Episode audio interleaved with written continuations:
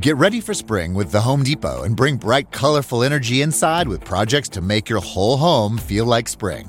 Like livening your living spaces with a fresh coat of Bare Premium Plus paint starting at $28.98 for durable coverage in fun, vibrant colors for your walls and ceilings. It's never too early to start the season. There's a project you can tackle to get your home ready for spring, inside and out with the Home Depot. How doers get more done. In store only, product varies by store, while supplies last. Gobierno presente. Trabajamos por la seguridad de las familias poblanas. Por ello, nuestra meta es incrementar el número de policías. Si tienes vocación de servicio, súmate a la Secretaría de Seguridad Pública como Policía Estatal, Preventivo o Policía Estatal Custodio. Tendrás un sueldo digno, prestaciones de ley y otros estímulos a tu labor. Infórmate vía WhatsApp al 2228 1885 22. Tu tranquilidad es nuestra prioridad. Gobierno de Puebla. Gobierno presente. Credibilidad y profesionalismo en Fórmula 1120 AM.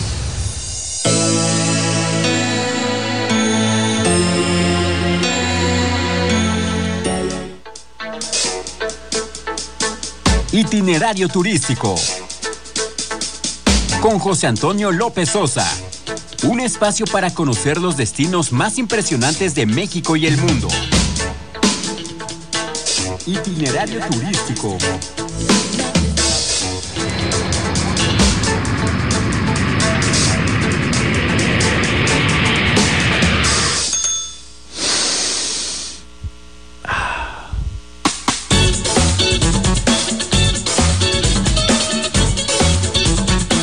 Son las 12 del día en punto tiempo del centro. Bienvenidos a Itinerario Turístico. Hoy es domingo, hoy es sábado, no es domingo, hoy sábado 13 de enero del año 2024. Les saluda José Antonio López Sosa con el gusto de todos los sábados. Nuestros medios de contacto, como siempre, están abiertos. Nuestro correo electrónico es itinerario turístico arroba grupoformula.com.mx. Estamos en las plataformas electrónicas, en las redes sociales, itinerario turístico en Facebook, arroba itinerario mex en X, antes Twitter e Instagram. Como siempre, agradeciendo a quienes nos sintonizan a través de todas las señales de Telefórmula en toda la República Mexicana, todos los sistemas de cable en los Estados Unidos a través de Xfinity Latino y Latino View, las diferentes plataformas Pluto TV, Samsung Plus, Roku TV, nuestra plataforma TVO ahí y también a quienes nos ven en www.radioformula.mx. En la radio a quienes nos escuchan en la primer cadena nacional de Grupo Radio Fórmula, 103.3 de FM, 970 de amplitud modulada, todas las estaciones de Grupo Fórmula en la República Mexicana y en el sur de los Estados Unidos y también a través del app Radio Fórmula que está disponible para todos los teléfonos inteligentes y tabletas electrónicas. Estamos abriendo la conversación del turismo en este sábado y yo le agradezco que, bueno, pues este primer programa en vivo que hacemos en este 2024 nos acompañe, eh, pues nuestra sommelier de cabecera, que siempre nos hace favor de darnos recomendaciones de vinos, de maridajes y que con ella hemos aprendido en todos estos años aquí a poder, eh, pues perderle el miedo a el beber vino, vino de diferentes categorías, de diferentes precios, pero además con la comida cotidiana. Glolesie, feliz año, bienvenida, ¿cómo estás? Ay, muchas gracias, muy feliz de estar con ustedes y en la cabina en vivo, es de buen augurio empezar. Sí, no habías venido a esta cabina, ¿verdad? No, es, siempre te la pasas viajando. Sí, exactamente, siempre nos vemos vía virtual. Oye, pues bienvenida, feliz año y bueno, estamos en pleno invierno, fíjate que nosotros el próximo jueves salimos a hacer una cobertura a Europa, vamos a Fitur, a la Feria Internacional de Turismo España. Y pues eh, aprovechamos para preguntarte, ¿qué vinos nos recomiendas con un buen plato de cocina española, particularmente ahorita en estas últimas semanas de invierno, porque ya vendrán los calorones de, de febrero, marzo, pero pues no sé, algo así como una fabada, una paella, que, que además es muy sencillo de cocinarse y de conseguirse en México ¿Qué nos recomiendas para comenzar este año? ¿Qué vinos nos traes? ¿Qué cepas nos traes ahora? Bueno, pues ya saben que yo soy eh, fiel creyente de los vinos de California, pero también tenemos diferentes opciones de Italia, tenemos también por ahí los prosecos. Es decir, a lo mejor no tenemos que hacer eh, necesariamente siempre como estos maridajes regionales, ¿no?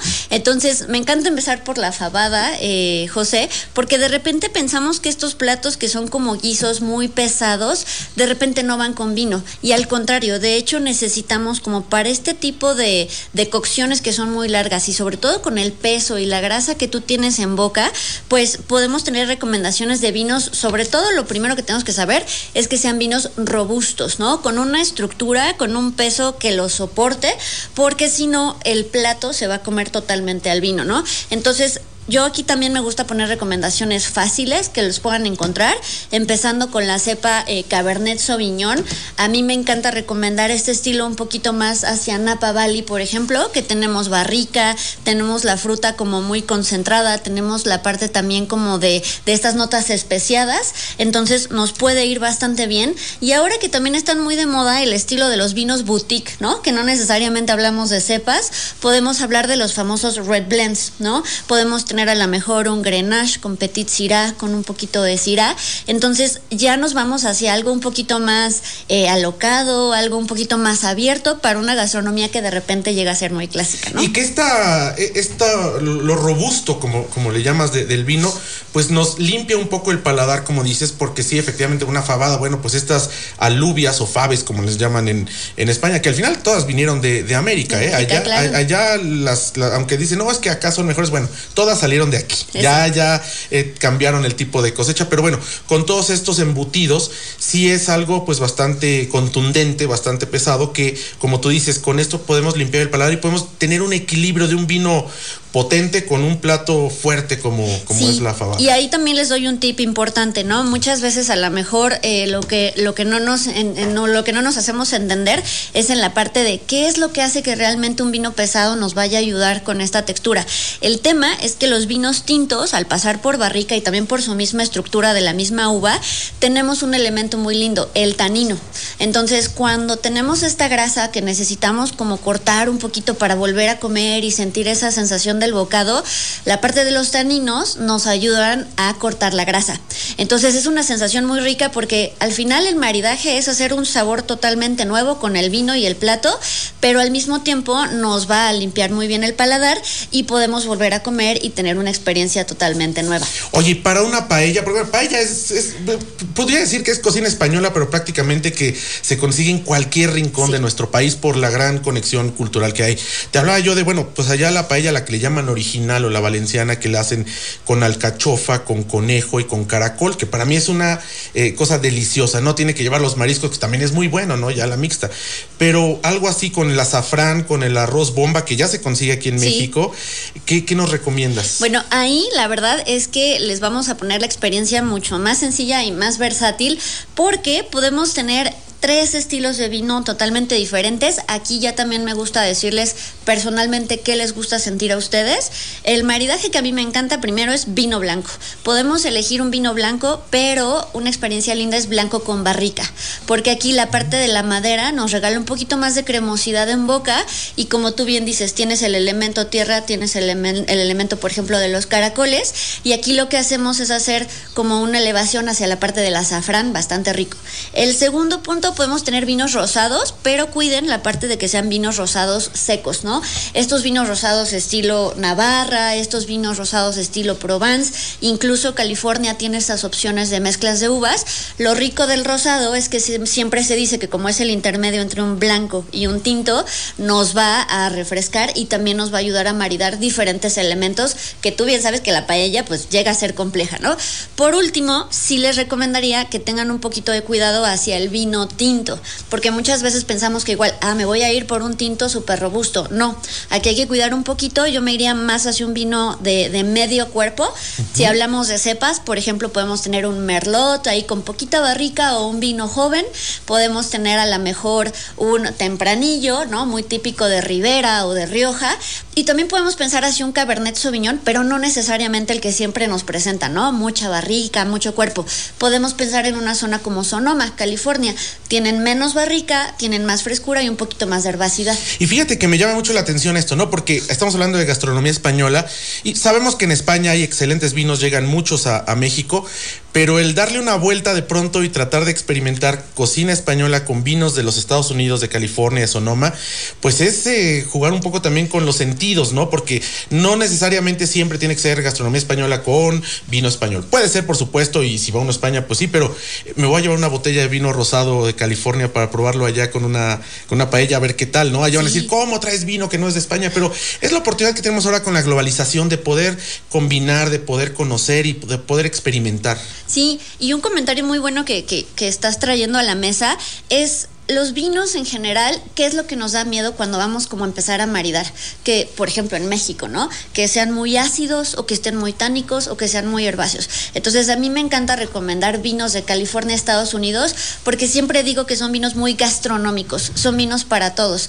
Tenemos una acidez media, tenemos mucha fruta, tenemos diferentes estructuras y eso hace que sea muy fácil combinarlos y no tenemos que ser expertos, ¿no? Que ese es el otro mito de, híjole, no me sé como 20 mil términos de vino, entonces no puedo maridarlo. Creo que es hacer fácil la experiencia, ¿no? Y además puede uno tener ahí una libretita, ¿no? Donde puedas anotar, bueno, hoy comí, hoy me, comí una fabada, hice una fabada o la compré y la probé con este vino de California o con este vino y me gustó o no me gustó. Y así poco a poco se va pudiendo eh, conocer qué es lo que a uno le gusta, porque al final el mejor vino, como dice, no es el que a ti te gusta. Exactamente. Y también un tip bien fácil, como tú bien dices, si lo vamos a anotar, siempre hagamos una analogía más fácil, peso y estructura, ¿no? Entonces, entre más ligero, menos peso vaya a tener mi platillo, tengo mariscos, como en la paella que tú dices, si tiene más mariscos, entonces me voy hacia el vino blanco.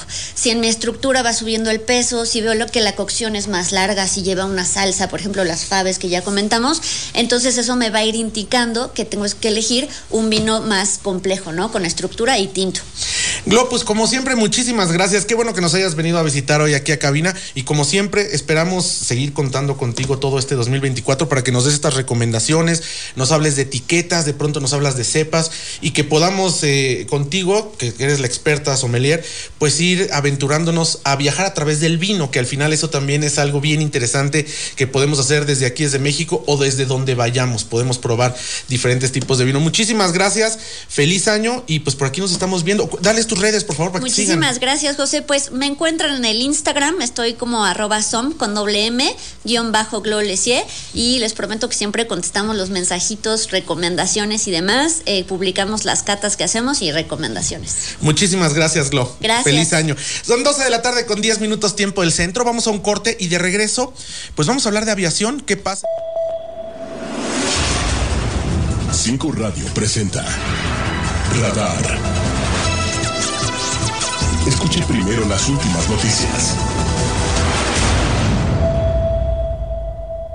Se registran dos casos nuevos de dengue, informa la Secretaría de Salud y el gobierno encabezado por Sergio Salomón. Buenas tardes. Es el mediodía y es la información más importante generada hasta este momento. La Secretaría de Salud de Puebla informa que la entidad registró dos nuevos casos de dengue, mientras que en temas COVID suman 16 casos activos distribuidos en ocho municipios de la entidad. El Ayuntamiento de Puebla estudia la posibilidad de reubicar el transporte turístico que actualmente se estaciona en el Zócalo de Puebla. Así lo comenta el titular de infraestructura en la capital poblana, Edgar Vélez Tirado. Sí, es todavía es un, es un tema que, que traemos ya la subsecretaria de Movilidad trae la instrucción de hacer todo lo que son las pruebas pertinentes para ver en su momento la viabilidad de que podamos hacer el movimiento del el transporte turístico. Pero eso todavía estamos en, el, en el análisis, digamos, o en el estudio. Desaparecen nueve escorts en la Ciudad de México. Se filtra el audio de una de ellas pidiéndole a su mamá que rece por ella. Deslizamiento de tierra en Colombia deja 23 muertos. Trabajamos por la seguridad de las familias poblanas. Por ello, nuestra meta es incrementar el número de policías. Si tienes vocación de servicio, súmate a la Secretaría de Seguridad Pública como Policía Estatal, Preventivo o Policía Estatal Custodio. Tendrás un sueldo digno, prestaciones de ley y otros estímulos a tu labor. Infórmate vía WhatsApp al 2228 1885 22. Tu tranquilidad es nuestra prioridad. Gobierno de Puebla. Gobierno presente. Únete a nuestro cobijatón, donando cobijas y chamarras nuevas o en buen estado. Tu generosidad puede cambiar vidas. Te esperamos en nuestros centros de acopio, en 5 Radio, Avenida 15 de Mayo, 2939, Colonia Las Hadas, Caritas Puebla, en la 13 Sur, 1701, en el barrio de Santiago, el Club Rotario Puebla Diamante, en su centro de acopio de Avenida Reforma 2310 y en las instalaciones de Sol FM en Atlixco, Estero Max en San Martín Texmelucan y Vive FM en Tehuacán. Ayúdanos a ropar a quien más lo necesita. No solo es una donación, es un gesto de amor y solidaridad. Dame 5, unidos contra el frío. Redes sociales. Esta madrugada se registró un aparatoso choque entre dos particulares en la 19 Sur y 13 Poniente. Paramédicos atendieron a dos mujeres lesionadas. Hay un motociclista atropellado en Periférico y Boulevard Carmelitas. Tómelo en cuenta. Clima. El clima en este momento es de 23 grados centígrados. Hasta aquí la información. Le invito a que continúe en sintonía de las estaciones de 5 Radio. En el radar le informó Fernanda López Domínguez. Buenas tardes. 5 Radio presentó Radar. La historia de cada hora. Infórmate en todo momento. Fórmula. Fórmula. 1120 AM. Entérate de todo lo que debes saber. La mujer actual. Tienes una cita con Janet Arceo. Sábados y domingos a las 10 de la mañana por Fórmula 1120 AM. Trabajamos por la seguridad de las familias poblanas. Por ello, nuestra meta es incrementar el número de policías. Si tienes vocación de servicio, súmate a la Secretaría de Seguridad Pública como Policía Estatal, Preventivo o Policía Estatal Custodio. Tendrás un sueldo digno, prestaciones de ley y otros estímulos a tu labor. Infórmate vía WhatsApp al 2228 1885 22. Tu tranquilidad es nuestra prioridad. Gobierno de Puebla. Gobierno presente. Infórmate en todo momento. Fórmula.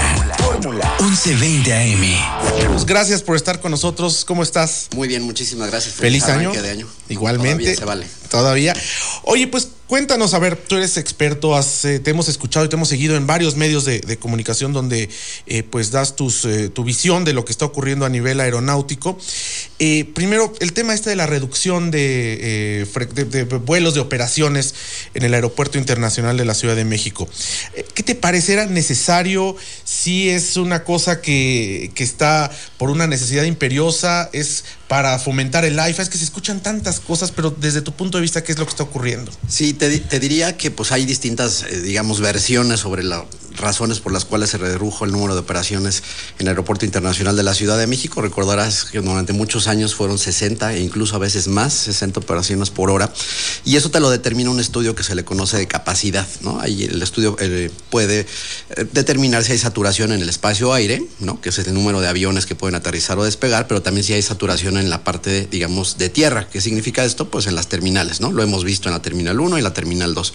Ha habido mucha discusión sobre si era necesario hacer esta última reducción de 60 primero a 52 y después se postergó la que esta semana entró en vigor, que es ahora 43, ¿no? Estás hablando de 17 operaciones por hora menos, que definitivamente respecto de la oferta de vuelos que tenía el ICM anteriormente, pues sí es una reducción relevante. En el comunicado pues ha explicado que no hay eh, algún tipo de afectación en los vuelos internacionales, pero yo digo que sí hay colateralmente, digo, tú lo sabes muy bien, ¿no? Un avión entre el 30 y el 40% de los pasajeros que vienen a bordo conectan a otro destino. Entonces, si viene un pasajero de algún destino internacional llegando a la Ciudad de México y de ahí conectar a Cancún, a Mérida, a Tijuana, pues seguramente lo que va a encontrar es una reducción en el número de frecuencias y tendrá que pasar más tiempo en el aeropuerto para generar una conexión. Creo que esa es una de las principales eh, afectaciones que vamos a ver. Donde además ya no hay espacio, o sea, le- no hay espacio para que los pasajeros esperen. Todo está desbordado en ambas terminales, ¿no? En la terminal 1, en la terminal 2. Y si antes tenían que hacer una conexión de dos o tres horas y ahora por la escasez de vuelos nacionales tendrá que ser cinco o seis, se multiplica el número de personas que estará en las terminales pasando los filtros, esperando en salas de última espera y esto al final pues trae un problema que si bien ya no es logístico de despegues, aterrizajes y carreteo, pero que sí es para los espacios públicos de las dos terminales. Oh, sin lugar a dudas, yo creo que todo lo hemos vivido, ¿no? Cada vez hay menos espacio en las propias salas de abordaje. Las áreas de migración y aduanas, pues lo hemos platicado, creo que no sé cuántos años debes de acordar. Yo desde que estoy en esta industria siempre ha habido un problema con el área de migración y de aduanas. Y recientemente incluso hasta los arcos de seguridad, ¿no? Que no han podido ser sustituidos por todo un tema burocrático y logístico que tiene el aeropuerto. Si bien es cierto, ahora al frente eh, la Secretaría de la Marina ha venido tratando de hacer un esfuerzo pues está manteniéndolo, pero yo te diría que pues definitivamente un aeropuerto no, no nos importa si es muy viejito o muy nuevo. El tema es si hay o no infraestructura e inversión suficiente para que todas estas experiencias del pasajero desde que llega al aeropuerto hasta que está en la sala de abordaje sea la más ágil posible. Y creo que ese es el principal reto que tiene el aeropuerto de la Ciudad de México, independientemente de que cada vez será mucho más caro volar por el aeropuerto, no solo por la reducción de oferta, sino también pues por los incrementos constantes que hay en la tarifa de uso de aeropuerto, que es la más cara de nuestro país y una de las más caras, y tú lo sabes bien, de todo el mundo. Y una de las terminales que menos facilidad le da al, al pasajero, por lo que ya estamos comentando. Oye, hay factibilidad. Tenemos dos terminales. Una que, bueno, pues ha sido, eh, ha crecido como las casas eh, mexicanas en, en, los pueblos, con, con, todo respeto lo decimos, ¿no? Que de pronto juntas una lanita y haces dos cuartos y juntas otro dinerito y echas otro piso. Así ha crecido nuestra terminal 1, poco a poquito y con diferentes estilos, con diferentes sí. arquitecturas, pero se ha tratado de, de, homologar. Crece, nace la terminal 2 con pues todas estas deficiencias que salieron después de años, estos hundimientos ya no hay a dónde crecer. A veces se, se, había platicado, se había comentado en algún momento de la posibilidad de hacer una tercer terminal, cerrar alguna de estas dos, remodelarlas. ¿Tú consideras que esto es viable o de plano ya llegamos a la capacidad, sobre todo también por el terreno que tiene el aeropuerto, que pues, está prácticamente rodeado ya por, por la ciudad y del otro lado el borde de Xochiaca, que bueno, pues ya es zona también eh, muy difícil que pudiera adquirirse algún terreno de aquel lado? Sí, yo, yo te diría que incluso los estudios de capacidad y de rediseño del aeropuerto, recordarás que al inicio de esta administración, porque pareciera que ha pasado mucho tiempo y, y, la verdad es que en este gobierno pues se propuso incluso la creación de la Terminal 3, donde estaba el hangar presidencial. Por supuesto que espacio existe, pero creo que el gran tema y el gran eh, freno que ha tenido todo esto siempre ha sido la parte presupuestal, ¿no? No es hasta hace los dos últimos años donde definitivamente en los presupuestos de egresos se le ha dado pues digamos una relevancia adicional, pues por lo que ahora comentabas, ¿no? Las deficiencias físicas que tienen las dos terminales es cuando ya en realidad han volteado a ver. Entonces, ¿qué pasará? Me preguntaba el otro día, ¿qué pasará de aquí a los siguientes años? Pues sería ideal que pudiera existir una terminal 3, sería ideal que pudiera existir mayor inversión en ambas terminales, porque el aeropuerto, digamos, aunque está topado, digamos, en espacio, eh, y, tú lo sabes también muy bien, en los grandes aeropuertos en el mundo pues están en constante remodelación, ¿no? en constante incremento de tecnología y de infraestructura suficiente para que haya siempre una mejor experiencia del pasajero. Pues el, aeropuerto de Madrid o el de París, Heathrow, o sea, todos tienen terminales ya muy antiguas, pero creo que la gran diferencia radica en el nivel de inversión. Y bueno, el hecho que ni siquiera haya una conectividad eficiente por tren entre la Terminal 1 y la Terminal 2, ¿no? Ejemplos como ese son los que de pronto nos, nos vienen y nos traen a, cuenta el deterioro que hay. Ahora, eh, se, habla mucho que esto incentivará por la fuerza que desde el Felipe Ángeles de Santa Lucía haya más vuelos nacionales o que esos vuelos nacionales se vayan hacia allá, pero no sé tú cómo lo ves como, como especialista. Es como complicado que pueda haber, que, que uno crezca porque el otro se reduce, porque estamos hablando de productos diferentes. Sin lugar a dudas, y creo que esa es la discusión desde que se canceló el aeropuerto de Texcoco y se decidió crear el aeropuerto Felipe ¿Cuál iba a ser su vocación? Y es una discusión que hemos tenido pues des, después incluso de la inauguración del propio aeropuerto.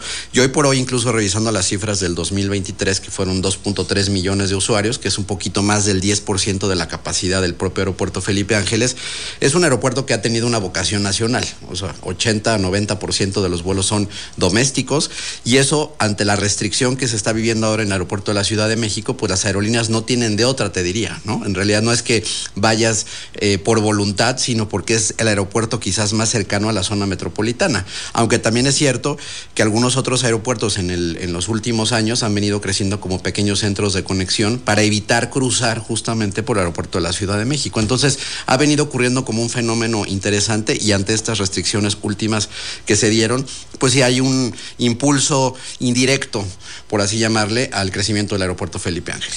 Oye, ahora, el aeropuerto de la Ciudad de México, bueno, pues ha sido el más eh, transitado históricamente incluso de, de, América Latina con todo y la problemática, ¿no? Porque a veces, bueno, como pasajeros también eh, vivimos todas estas malas experiencias, pero al final del día eh, no tomamos en cuenta que pues aún así funciona, o sea, que funciona con todas sus deficiencias y que al final cumple bien o mal, bien tratados o maltratados con el cometido de, de llevarnos de un punto A a un punto B y traernos de regreso desde diferentes partes del mundo. La, la, novedad, digamos, en esta administración es lo que, lo que ya habías comentado, ¿no? Que bueno, pues ahora este grupo aeroportuario de la Ciudad de México deja de formar parte de la Secretaría de Comunicaciones y Transportes, se incorpora a la Secretaría de Marina Armada de México, que bueno, pues suena, suena extraño que, eh, la Marina, que debe operar en el mar, opere un aeropuerto a 2.240 metros de altitud sobre el nivel del mar. ¿Tú tienes idea? ¿Hay precedentes internacionales de grandes aeropuertos operados por autoridades eh, militares en otros países? En realidad son muy pocos los casos y te diría, incluso ahí es una muy buena pregunta, que se ha demostrado que no son necesariamente los mejores administradores. ¿no? Cuando tú tienes un nuevo aeropuerto, pues lo que, a lo quien recurres pues son a los expertos, ¿no? Y la, la expertise que se ha generado a lo largo de muchos años en el mundo para medir estos tiempos, desde que llegas hasta que sale tu avión, cómo es la experiencia del usuario, cómo tienes que comercializar el, espacios, es definitivamente algo pues muy, muy en concreto de la industria. Entonces, sin lugar a dudas, pues ahora al frente de la Secretaría de la Marina, pero que también está el otro grupo aeroportuario, que es el que tiene a la cabeza la, la Sedena a través del Felipe Ángeles. Entonces, no se ha dicho mucho, este Juan Antonio, pero yo lo he sostenido en los últimos meses, se crearon dos nuevos grupos aeroportuarios al final de este gobierno, que se suman a los tres concesionados, de tal suerte que ahora pues la Marina y el, y el Ejército pues juegan un papel eh, fundamental, digamos, en este ejercicio de estimación de tarifas, de trato de los pasajeros, creo que más allá de las condiciones de seguridad, que es un poco lo que el presidente ha dicho, ¿no? Este, ahora las Fuerzas Armadas están encargadas de los aeropuertos. Sí, que pudieran estar encargadas del tema de la seguridad, porque nomás en, una, en un aeropuerto convergen distintas instituciones, distintas empresas, eh, no solamente, el, a veces pensamos que el concesionario, hablando en México, por ejemplo, no sé, de Azur, de OMA, o podemos hablar de AENA en España, del que tú me digas, pensamos que, que es el único ente que domina todo, pero no, en él convergen autoridades civiles, militares, migratorias, pero al final lo que se requiere, como tú dices, es un administrador, y creo que sí, las, los grandes ejemplos a nivel global es que, pues estas empresas que, que además ya son multinacionales muchas veces, que tienen aeropuertos en, en diferentes eh, lugares. Da Vinci, por ejemplo, esta eh, empresa que es, me parece que es europea, que tiene, tiene el aeropuerto de Santo Domingo, tiene aeropuertos en Colombia, tiene aeropuertos en Italia. Y bueno, pues a través de esta expertise, claro, generan un negocio, pero entregan un producto de calidad en los diferentes países donde operan. Definitivamente, y ahora recordarás que incluso la discusión que se armó también a finales del año pasado, donde el gobierno mexicano modificó las reglas de operación de los grupos aeroportuarios concesionados, ¿no? Que de, donde determinas cuál es el TUA que se cobra y cuáles son las tarifas que le cobras a las aerolíneas, pues ahí también hubo una modificación importante, como bien lo dices. Es un negocio que tiene que ser rentable, pero el nivel de exigencia en términos de la calidad de las instalaciones, ese es lo que marca la diferencia entre tener tenerlo en manos del gobierno o en manos de un privado que normalmente tiene que estar asociado con un este, operador de aeropuertos a nivel internacional. Claro, para que... Carlos, déjenos hacer un corte y regresamos. Son 12 de la tarde con 26 minutos. Transmitiendo en cadena nacional. Fórmula 1120 AM. Delitos electorales son aquellas acciones que buscan alterar los resultados en las elecciones. Nuestra misión como Fiscalía especializada en materia de delitos electorales es investigar y perseguir los delitos electorales federales. Denúncialos a la FICEL a través de FICETEL al 800-833-7233 y ficenet.fgr.org.mx. Fiscalía General de la República. Ya no tienes pretexto para tramitar, renovar, reponer o recoger tu INE, porque los módulos de atención ciudadana también estarán abiertos los días sábados en un horario de 9 a 16 horas. Consulta las ubicaciones de los módulos que estarán dando este servicio en INE.mx. Tienes hasta el 20 de enero. Aprovecha porque estarán atendiendo sin cita. Recuerda, tu decisión es importante y por eso el módulo del INE te espera los sábados. INE.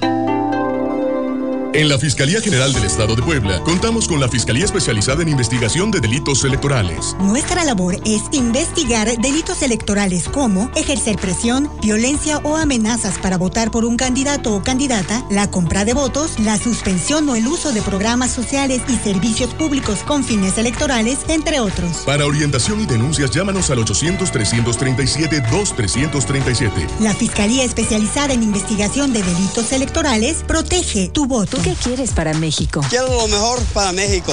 Más oportunidades. Que podamos jugar y sentirnos seguros. Más empleo y bien pagado. Necesitamos de ustedes para que a México le vaya muy bien. ¿Ya tienes tu INE? A tus familiares y a tus amistades que viven en el extranjero, recuérdales que tramiten su INE y se registren para votar. Tienen hasta el 20 de febrero. En las próximas elecciones es importante que su voz sea escuchada. Mi INE es mi voz en México. INE. La seguridad y salud en el trabajo son un principio y un derecho fundamental. El Senado aprobó por unanimidad una reforma a la Ley Federal del Trabajo, con la que se amplía el listado de padecimientos y lesiones catalogadas como enfermedades o riesgos laborales. Estas modificaciones contribuirán a garantizar la dignidad, seguridad y salud de las personas trabajadoras en México. Senado de la República, sexagésima quinta legislatura. Saca, saca, saca. Ya entrados en la diversión, no falta quien saque. Pero la verdad, los inhalantes lo único que sacan es un daño cerebral irreversible, alucinaciones y desorientación. Es más grande el sufrimiento que causa su consumo que el dolor que lleva a inhalar un solvente. No te arriesgues. Si necesitas ayuda, llama a la línea de la vida 800-911-2000. Secretaría de Gobernación, Gobierno de México. La fórmula perfecta. Veracidad, credibilidad y experiencia. XEPOP. Fórmula 1120 AM con 5000 watts de potencia, transmitiendo en cadena nacional desde Avenida 15 de Mayo, 2939, Colonia Las Hadas, Puebla Capital. Una estación de 5 radio, comunicación efectiva. Fórmula 1120 AM. Grupo Fórmula. Estás en Grupo Fórmula. Ya vuelven las noticias.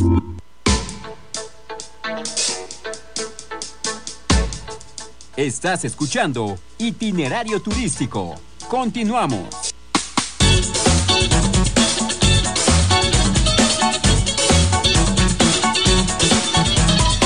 Estamos de regreso, son 12 de la tarde con 30 minutos tiempo del centro. Agradecido Carlos Torres que nos acompañes aquí en las instalaciones de Grupo Fórmula para hablar pues de esto, de este tema que nos gusta tanto que tiene que ver con el turismo y del cual eres experto tú desde hace muchísimos años, que es la aviación. Hablábamos de, bueno, el aeropuerto, esta reducción, este impacto que tendrá ¿Qué opinión tienes de eh, la nueva mexicana? De esta mexicana que lo dimos a conocer en este espacio. Bueno, pues que la mitad es mexicana y la otra mitad es mexicana Link, o no sé cómo le llaman, que al final es un avión de TAR este, rentado, pintado de mexicana. TAR Airlines, esta aerolínea de Querétaro.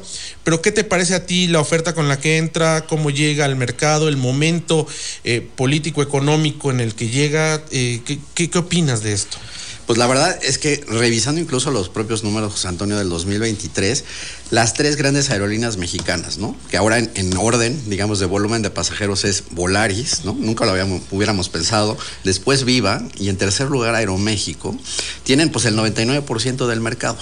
Y eso pues un poco desde el análisis es qué necesidad había en el mercado para tener otra aerolínea. Y esta aerolínea pues ahora la del gobierno, aunque como bien lo decías, tiene cuatro aeronaves, ¿no? De las 10 que se habían previsto, pues dos son arrendadas, te platicaba ahora fuera del aire, al doble del precio de la arrendamiento que, tienen estos equipos y las otras dos aeronaves pues son de la Fuerza Aérea Mexicana. Eh, hacían un poco de burla hace poco tiempo que, que, me decían, oye, pues al final es menos gasto que el que está ejecutando el gobierno. Pero pues sí, por un lado será menos gasto, pero la oferta de vuelos, aunque en la mañanera todavía esta semana el presidente dijo que eran 15 rutas o 15 destinos distintos, pues ya cuando tú entras al detalle hay muchos de estos destinos que tienen únicamente una frecuencia a la semana. Fíjate que me recordaba mucho, y lo, lo comentaba yo, me recordó mucho a Conviasa, a esta aerolínea bandera venezolana que es del gobierno venezolano, porque allá operan así. O sea, hay destinos que tienen una frecuencia a la semana, que esto lo hace inviable para el turismo, para los viajes de negocios, para las visitas familiares.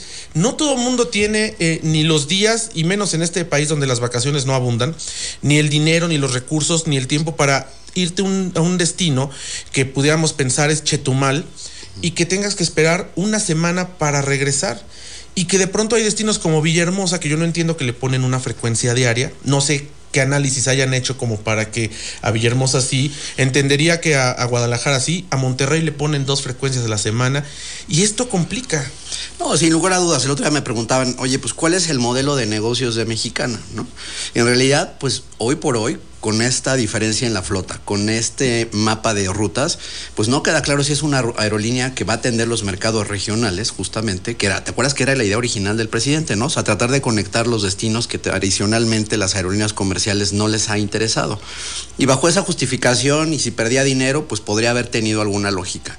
Después vino este plan a, a mediados de este año donde se anunciaron los las 10 aviones Boeing 737-800 de nueva generación y un mapa de rutas de 20 destinos, ¿no? Con suficiente número de frecuencias. Lo cierto es, José Antonio, que en el paso, digamos, de los meses del año pasado hacia el final, no se lograron encontrar los equipos en el mercado porque hay una escasez primero de estos equipos y segundo, las condiciones que estaba solicitando el gobierno mexicano no eran, digamos, razonables para la gran mayoría de los arrendadores que hay en el mundo. Entonces, de ahí que, y eso quizás no todo el mundo lo, lo, había entendido, solo existen estas cuatro aeronaves, dos de TAR y dos de la Fuerza Aérea Mexicana que tuvieron que cambiarse de modelo militar a modelo comercial. Y bueno, hay, como decíamos, hay aerolíneas que, que tienen este cometido que quería eh, cumplir el presidente y que existen. Por ejemplo, en Colombia hay una aerolínea que se llama Satena, que es del ejército, pero ellos sí van a aeropuertos donde no va Avianca, donde no va este, Latam Colombia, donde no va Wingo, uh -huh. entonces, donde no iba Viva Air cuando existía. Y ellos sí van a esto, a Pereira, de pronto a algunos aeropuertos que están en la Amazonía, pero operan con ATRs y el modelo de negocios, digamos, es transportar a la gente que tiene que ir con dos o tres frecuencias semanales a estos lugares muy recónditos. Pero si entras para competir el México-Tulum, bueno, el Santa Lucía-Tulum o el Santa Lucía-Cancún, cuando ya tienes esa, esa ruta, pues con todas las aerolíneas del mercado, con todos los precios existentes, es muy complicado y más si le pones una frecuencia a la semana. Sin duda, y aunque han sido muy agresivos en el tema de, digamos, de tarifas, ¿no? El arranque, pues tú bien sabes que es, eso transcurre por un periodo de tiempo, ¿no? Las tarifas no pueden permanecer bajas indefinidamente porque no solo distorsionan el mercado, sino porque pues también deja de ser rentable como negocio. Lo que yo he sostenido es que en el caso de Mexicana, si gana o pierde dinero y sus dueños fueran privados, pues otra sería la discusión. Aquí el tema es que si gana o pierde, como muy seguramente ocurrirá en los siguientes años y en la siguiente administración, pues eso nos va a costar recursos del presupuesto de todos los mexicanos, los que pagamos impuestos. Y creo que esa es la gran reflexión del compromiso que se queda hacia el siguiente gobierno, gane quien gane. ¿Hay alguna posibilidad, tú le vislumbras alguna posibilidad que llegara algún estratega dentro de, o contratado por fuera? Porque además, eh, debemos decirlo, ahora que estuve en el aeropuerto de Tulum, vi varios arquitectos, con, con, conversé con varios estructuristas, no son militares ni son de la Secretaría de la Defensa, eran hindús que trajeron de una empresa que pues tienen que contratar a alguien que sepa. ¿Tú crees que pudiera llegar algún estratega que, que les diera un poquito de luz dentro de todo este nubarrón que está ocurriendo con Mexicana? No, de, de, creo que definitivamente, ¿no? O sea, en la medida en la que tú teniendo ya como tal un producto y reorganizando y encontrándole un modelo de negocios en particular a la aerolínea, pues por supuesto que puede ser viable. Si se decidieran por los aeronaves pues regionales de poca capacidad, pues ese es un modelo de negocio. Yo diría que si en el mejor de los casos, si Mexicana hiciera bien las cosas hacia adelante, podría tener un nicho de mercado como en su momento lo tuvo Aeromar, ¿no? que hace pues ya casi prácticamente un año que dejó de, de, volar, pero que volaba a destinos donde no volaban las aerolíneas, digamos, grandotas, ¿no?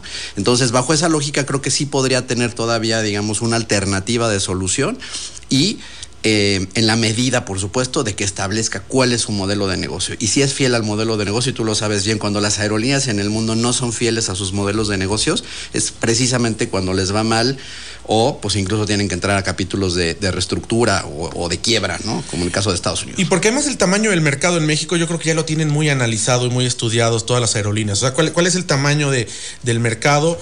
Creo que con la llegada en algún momento hace muchos años de, de la extinta Interjet, de Volaris, de Viva Aerobús, eh, buscaron ampliar ese mercado que entonces era eh, bajar del autobús a la gente y subirle al avión ha cambiado el mercado, vino la pandemia, pero creo que ya hay un estudio claro y, y, como tú dices, ¿no? Quizás Mexicana lo que tendría que hacer es buscar este, estas, estos nichos de mercado que quedaron eh, pues desatendidos por Aeromar y que históricamente han tenido pues muy poca posibilidad de tener conectividad o que la han tenido a precios muy altos, porque cuando hay un aeropuerto operado por una sola aerolínea, ahí es donde se incrementa, estamos hablando de Saltillo, estamos hablando de Campeche, Colima, Colima, donde no hay vuelos de la nueva mexicana, ¿no? Donde no, no sé por qué no se decidieron por esos aeropuertos que serían el segundo jugador y que pudieran ahí sí, lejos de reventar el mercado, pues hacer competitivo el, el, el asunto para los consumidores, que al final pues es lo que nos importa como consumidores, que tengamos opciones. Tal cual, yo creo que en, en, en, estas críticas que se han dado en los últimos meses respecto de Mexicana, creo que nadie puede estar en contra de que haya mejor oferta y que haya mejores precios, sin lugar a dudas. O sea, eso es muy buena noticia, como también siempre es buena noticia que haya un nuevo aeropuerto, ¿no? Platicamos ahora también del caso del aeropuerto de Tulum. Creo que lo que, lo que está en discusión es que esté administrado y manejado adecuadamente para que realmente, por lo menos, si no va a ganar dinero, que sea un negocio que tenga un punto de rentabilidad. Creo que eso es a lo que deberían de aspirar. El caso de, brincando de nuevo al caso del aeropuerto Tulum, pues me parece que por la localización donde está, de cómo se había vendido, y tú sabes mucho más que yo de eso, eh, cómo, cómo está localizado y posicionado el destino Tulum en el mapa y en la mente eh, de muchos de los comercializadores internacionales, pues el destino y el aeropuerto se vendió solo. A diferencia del AIFA, y a lo mejor todo, el mundo lo sabe, a partir de este trimestre, primer trimestre, las aerolíneas estadounidenses solitas, sin que nadie se los solicitara, ni que tampoco se le dieran subsidios, decidieron y van a poner vuelos directos de Estados Unidos a, a Tulum. Y creo que en el mapa y en todas estas ferias turísticas, eh, pues a las que hemos ido muchos años, pues creo que la, la, clave es la comercialización, ¿no? Claro. Y si no tienen ubicado en muchos lugares del mundo dónde está ubicado el aeropuerto Felipe Ángeles, desde ahí empieza el problema. Y es que no han ido. Bueno, Tulum sí, eh, ya está por, por, arrancar este año United, American Airlines, Delta Airlines, estará también, eh, me parece que Frontier va a tener vuelos. Y el aeropuerto de Santa Lucía, digo, además de lo de la categoría 2, eh, tardó mucho en que pudiera llegar un México-Houston, por ejemplo, que hasta que lo puso Aeroméxico, eh, a Copa que llegó a Panamá y este Arayet que llegó a Santo Domingo, pero fuera de eso, bueno, con Viasa que pues operaba con este modelo quincenal, que van llenos, eh, me sorprende, sí. porque pues, es el único, y de repente semanal, y de repente no sale, pero bueno. Es, si no tiene itinerario, es casi no como un charter. Es como un charter casi, pero sí, tienes razón. Ahora, el aeropuerto de Santa Lucía, y esto lo hemos dicho mucho en este espacio, eh, no se ha promovido en ninguna feria internacional de aviación. Hay ferias específicas además del foro global de la IATA, eh, World Routes o Routes Américas, donde van aeropuertos, donde van aerolíneas, y ellos no han tenido presencia, vaya, ni siquiera han tenido un espacio en los pabellones de México, en las ferias mundiales como FITUR, como ITV, eh, donde requieren estar para que, como tú dices, la gente sepa pues a dónde, dónde va a llegar, dónde está, cuántos kilómetros está. Y bueno, el caso de Tulum sí, lo dices muy bien, la gente ya está el destino posicionado, llegó al aeropuerto a eh, pues contrarrestar una necesidad que ya había, pero aquí no hay necesidad, aquí se tiene que generar el producto para que más gente quiera o más aerolíneas les interese volar hacia el aeropuerto Felipe Ángeles. No, sin duda, eh, pues lo que hemos dicho una y otra vez desde que el aeropuerto está muy bien, ¿no? Creo que ya quedó superada la, la discusión si era necesario el aeropuerto Felipe Ángeles o el de Texcoco. Bueno, pues el de Texcoco lo seguimos pagando con el TUA del aeropuerto de la Ciudad de México, pero independientemente de eso, creo que eh, la, la gran tarea que tiene hacia adelante es justamente la que dices. No hay una labor de comercialización. Cuando se junta el destino, y tú lo sabes bien, el destino, la aerolínea, el aeropuerto, y todos van hacia el mismo sentido, es donde radica el éxito necesariamente de un nuevo, de, una de un nuevo, nuevo, un nuevo aeropuerto. Y el caso de Felipe Ángeles, pues desafortunadamente no ha tenido esa, pues esa cualidad, y por el contrario, el gobierno ha hecho, eh, pues por decretazo, tú recuerdas el caso de las aerolíneas de carga, que se quejaron muchísimo, que ahora Sí, ya operan todo- allá. todo ha sido así Todo por- ha sido a la fuerza, ¿no? Déjanos hacer un corte para regresar y cerrar esta conversación. Gracias, Carlos Torres, por estar con nosotros. Son 12 con 41 tiempo del centro. Vamos al corte, regresamos. Tenemos más.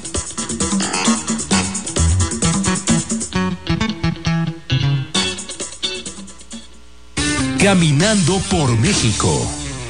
Chignahuapan es un gran atractivo turístico en el estado. de Puebla. Su nombre viene del náhuatl y significa en las nueve aguas o donde abunda el agua. Se incorporó al programa de Pueblos Mágicos en el año 2012. Sus principales festividades son el 25 de julio, que es la fiesta del Santo Patrono, donde hacen una procesión desde el santuario de Longuito hasta el Cerro del Calvario, y la increíble celebración del primero de noviembre, donde realizan un magnífico festival con una marcha sobre la laguna, llegando a una majestuosa pirámide llena de vivos colores. No puedes dejar de visitar este gran pueblo mágico de Puebla. Renovamos los parques de Puebla para ti. Ya abrimos el Parque Ecológico, el del Arte y Paseo de los Gigantes en el Parque de la Constancia. En familia o amigos disfruta de los juegos infantiles, palapas, lagos y más. Si eres deportista, utiliza las ciclovías, gimnasios, canchas de básquetbol, fútbol, pista de atletismo, entre otros. También abriremos el Parque Metropolitano. Espéralo. Asiste, vive la grandeza de Puebla y hagamos comunidad. Gobierno de Puebla. Gobierno presente. Uno de los eventos secuestres más importantes de México, Longines Fay Jumping World Cup Puebla, presentado por GNP Seguros, que se llevará a cabo en Quinta Secuestres dentro de Ara, Ciudad Ecológica Puebla, del 17 al 21 de enero y del 24 al 28 de enero. La entrada es gratuita. Los esperamos. Patrocina GNP, Longines, Gobierno del Estado de Puebla, Jump Mex Tour, Dobel, Universidad Anáhuac Puebla, Banorte.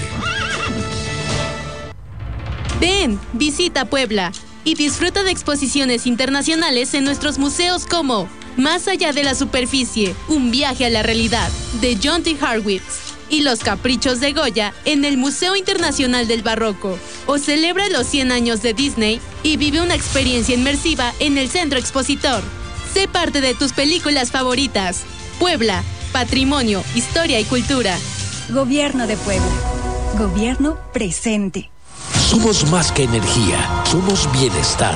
Así como llevamos electricidad a todo México, llevaremos Internet para todos.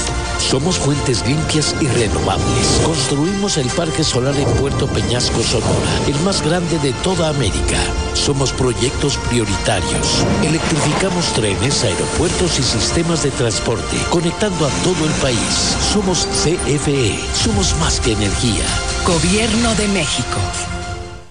Sintoniza de lunes a viernes, lo más frívolo de los espectáculos con René Franco. La taquilla a las 11.30 de la mañana.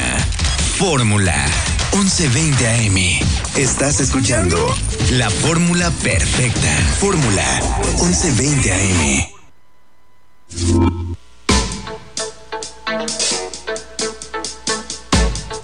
Estás escuchando Itinerario Turístico. Continuamos.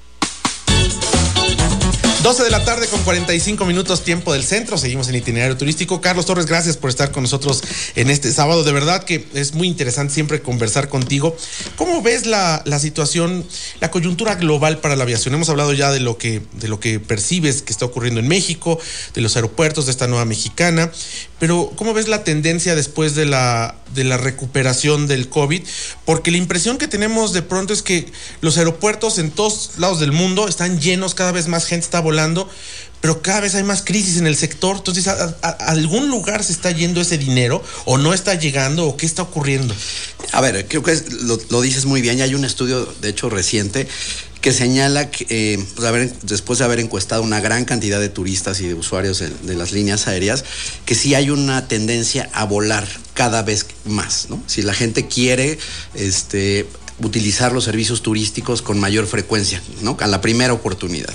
Y eso, pues creo que en términos generales a la expectativa de las aerolíneas y un poco los pronósticos que hizo la YATA a finales del año pasado para este año, pues son muy positivos, ¿no? Ya creo que dejamos a una vez por todas superado el asunto del volumen y el tránsito de pasajeros, incluso también de carga, previo a la pandemia. Eso está absolutamente recuperado, pero ha cambiado un poco el modo de viajar de la gente. Y eso, pues, es- ha implicado pues, una serie de retos, digamos, para las aerolíneas. Independientemente de los problemas que siempre tenemos, ¿no? Las variaciones en el precio del combustible, las altas tasas de interés que le pega al arrendamiento de los aviones, eh, por supuesto también los temas del crecimiento económico, es decir, hay una gran cantidad de variables alrededor del sector turístico y el aéreo que pues son ajenas absolutamente a lo que puedas tener a tus planes. Entonces, y lo estamos viendo ahora al arranque de este año, donde pues el tema de la flota, tanto Airbus como Boeing, pues están teniendo un reto que no estaba previsto, ¿no? Este, en los planes de las propias aerolíneas, y creo que eso, aunque seguirá existiendo el crecimiento a lo largo de este año, va a frenar un poco los planes o ese optimismo que muchas de estas aerolíneas tenían previsto para el 2024. Es un golpe terrible esto de haber traído a tierra para revisión, en el caso de estos Boeing de los 737 MAX 9, por eh, primero por la percepción, que bueno, al final esa, a veces dicen el consumidor es de corta memoria y después puede que se le olvide, pero la percepción y después la operación, porque todas las aerolíneas, incluyendo en el caso de México, Aeroméxico, hablamos de Copa Airlines, de United, tantas aerolíneas en el mundo que tienen estas aeronaves, que al final tienen que eh, ponerles un alto momentáneamente, sean propias o arrendadas, y tienen que ver cómo solucionan el problema mientras ocurren todos estos, eh, pues digamos, mecanismos de revisión que pues no se tienen, como tú dices bien, contemplados y que vienen a afectar eh, pues de forma directa las operaciones y por ende los ingresos. Tal cual, ¿no? O sea, lo primero que tienen que hacer las aerolíneas pues es replantear sus itinerarios. Y creo que pues esta semana lo hemos visto en el caso de nuestro país, muchos de los pasajeros han tenido que tener eh, pues cambios o cancelaciones en sus vuelos derivado de esta suspensión de 19 equipos que en el caso de México tiene Aeroméxico eh, para entrar a revisión.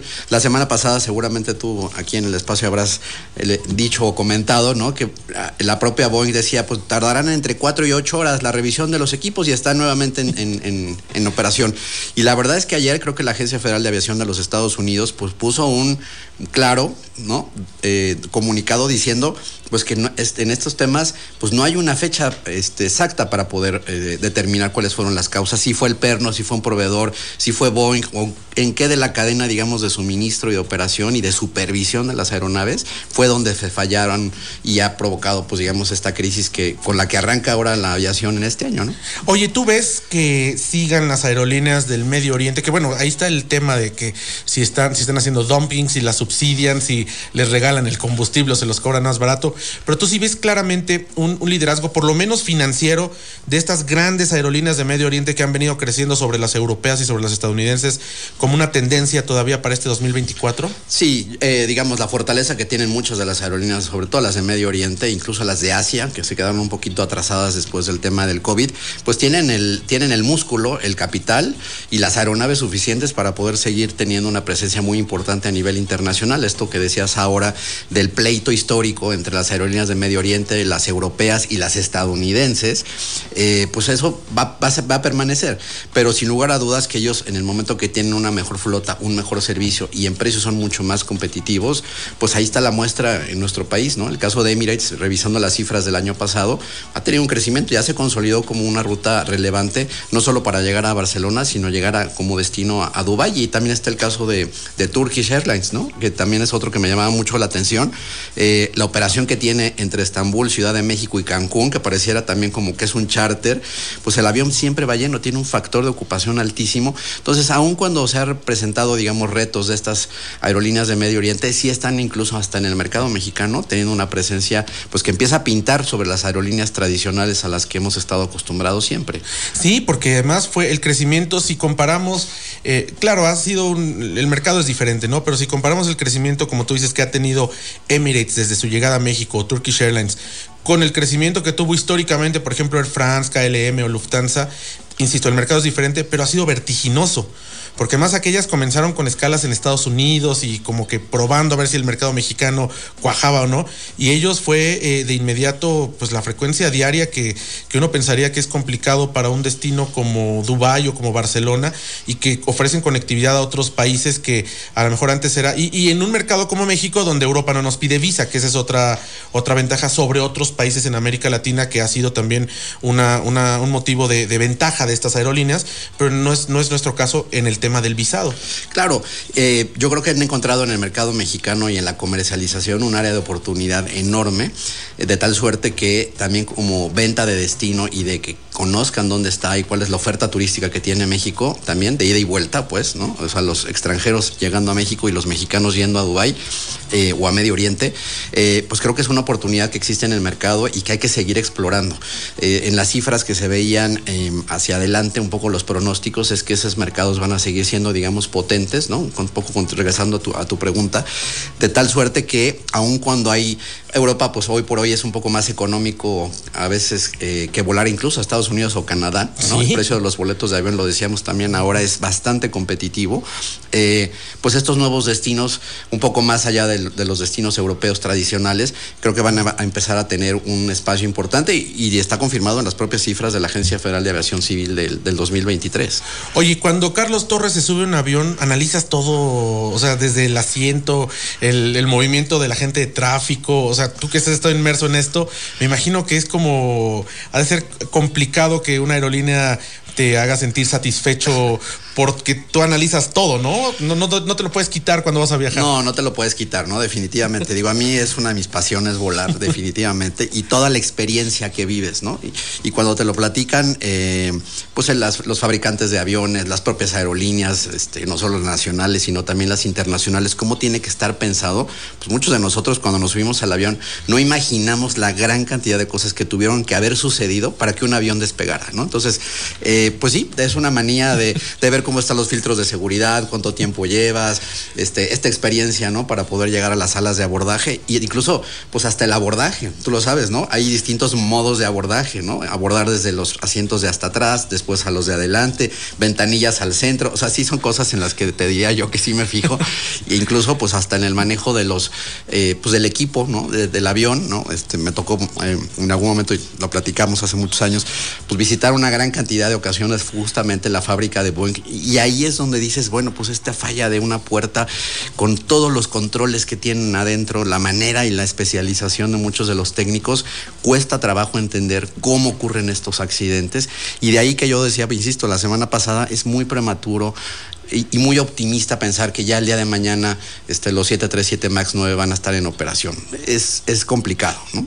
Oye, pues de verdad, muchísimas gracias, Carlos, por haberte acompañado eh, Tinero Turístico este sábado.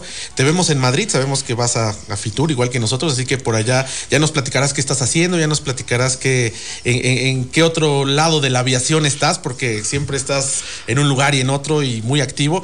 Y de verdad yo quiero agradecerte, desearte un feliz año y gracias por compartir pues tus opiniones con nosotros. Siempre es bien importante conocer este otro lado de la aviación, más allá de las críticas a la política que está habiendo en este momento por la aerolínea, por los aeropuertos, por la reducción de operaciones, saber desde el punto de vista técnico, ¿no? ¿Qué sí, qué no sucede? Muchas gracias. Y como complemento, como siempre lo hemos dicho, ¿no? Las aerolíneas son complemento del turismo y ahí radica el éxito de todo esto. Sí, la verdad es que sí, y ojalá que, pues sí, por el bien de, de todos, que le vaya bien a Mexicana. Sin duda. Que lo sepan, que lo sepan eh, administrar y que pueda ser un negocio. Mira, si no rentable, por lo menos que no le perdamos. Y no, le, perdamos porque somos todos. Exactamente, porque todos somos un poco dueños de Mexicana de Aviación. Exactamente. De la nueva Mexicana de ¿Tus redes para que la gente te siga? Eh, pues en, en, X, que ahora ya no es Twitter, es arroba ctorres2024. Ahí, ahí pueden encontrar varias de mis opiniones. Además, algunas de las otras entrevistas con buenos amigos como tú. Muchísimas gracias, Carlos Torres, consultor especialista en aviación. Ya nos vamos, Lorena Bracho en la producción, Eduardo en la coproducción. Gracias a Raúl Cruz, hoy en la operación de audio, Carmen Gutiérrez en el playout, Juan Carlos en plecas, eh, Catalina Gómez en cámaras y Gustavo Martínez en el switcher. Nosotros nos escuchamos y nos vemos mañana a 12 del día en punto tiempo del centro, como siempre. Cinco Radio presenta Radar. Escuche primero las últimas noticias. A través de la Secretaría de Economía, el gobierno de Sergio Salomón lanzará una nueva marca que representará a la entidad. Esta madrugada, sujetos armados asaltaron la caseta de Amozoc. Buenas tardes, esta es la información más importante generada hasta este momento. A través de redes sociales, la Secretaría de Economía invita invita al lanzamiento de la nueva marca que acompañará a nuestro Estado en su promoción internacional para la atracción de inversiones y comercio exterior. Será el gobernador Sergio Salomón quien la presente este lunes a las 7.30 de la tarde. Esta madrugada, un sujeto amagó a personal de la caseta de Amozoc sobre la autopista Puebla-Orizaba y robó 280 mil pesos en efectivo. Los detalles los tiene mi compañero Odilon Larios. Que esta madrugada, poco antes de las 4 de la mañana, un sujeto armado habría perpetrado un robo a la caseta a las oficinas de las casetas que está ubicada ahí en el kilómetro 142 de la autopista Puebla-Orizaba, a la, lo que conocemos como la caseta de Amozoc. Ahí, de acuerdo con los primeros reportes, habría llegado un hombre, tocó a las oficinas pensando que se trataba de un guardia de seguridad de la empresa privada que tiene contratada la, eh, esta caseta. Pues bueno, le abrieron y cuando entra este hombre, saca un arma de fuego, amaga a todos los que estaban en el interior, los deja sometidos, incluso a algunos de los guardias que sí estaban en el interior son golpeados y posteriormente exige el dinero en efectivo, lográndose llevar una cantidad estimada en 280 mil pesos. Repito, el monto de lo robado sería 280 mil pesos en efectivo y es con lo que habría oído este delincuente. Posteriormente se dio parte a las autoridades policiales quienes tomaron conocimiento, pero este ladrón pudo, lo, pudo escapar con esta importante cantidad. Guerrero reporta un sismo esta madrugada de magnitud 4.2 grados, que tuvo epicentro a 13 kilómetros al sur de Ometepec. Fiscalía de Perú pide 34 años de cárcel para el expresidente Pedro Castillo. Redes sociales. Un hombre murió por congestión alcohólica en Miguel Alemán, en San Pedro Cholula, confirma la Secretaría de Seguridad Ciudadana. Recorde que este día las cuadrillas del bacheo del Ayuntamiento de Puebla estarán trabajando en la calle 73 Poniente de Avenida Nacional hasta la 11 Sur, en la calle 5 Sur de Boulevard Municipio Libre hasta la 105 Poniente y en 32 Sur Norte de Diagonal 16 de septiembre hasta la 4 Oriente en la colonia Santa Bárbara. Renovamos los parques de Puebla para ti.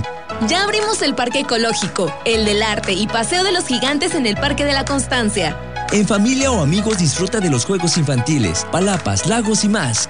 Si eres deportista, utiliza las ciclovías, gimnasios, canchas de básquetbol, fútbol, pista de atletismo, entre otros. También abriremos el Parque Metropolitano. Espéralo. Asiste, vive la grandeza de Puebla y hagamos comunidad.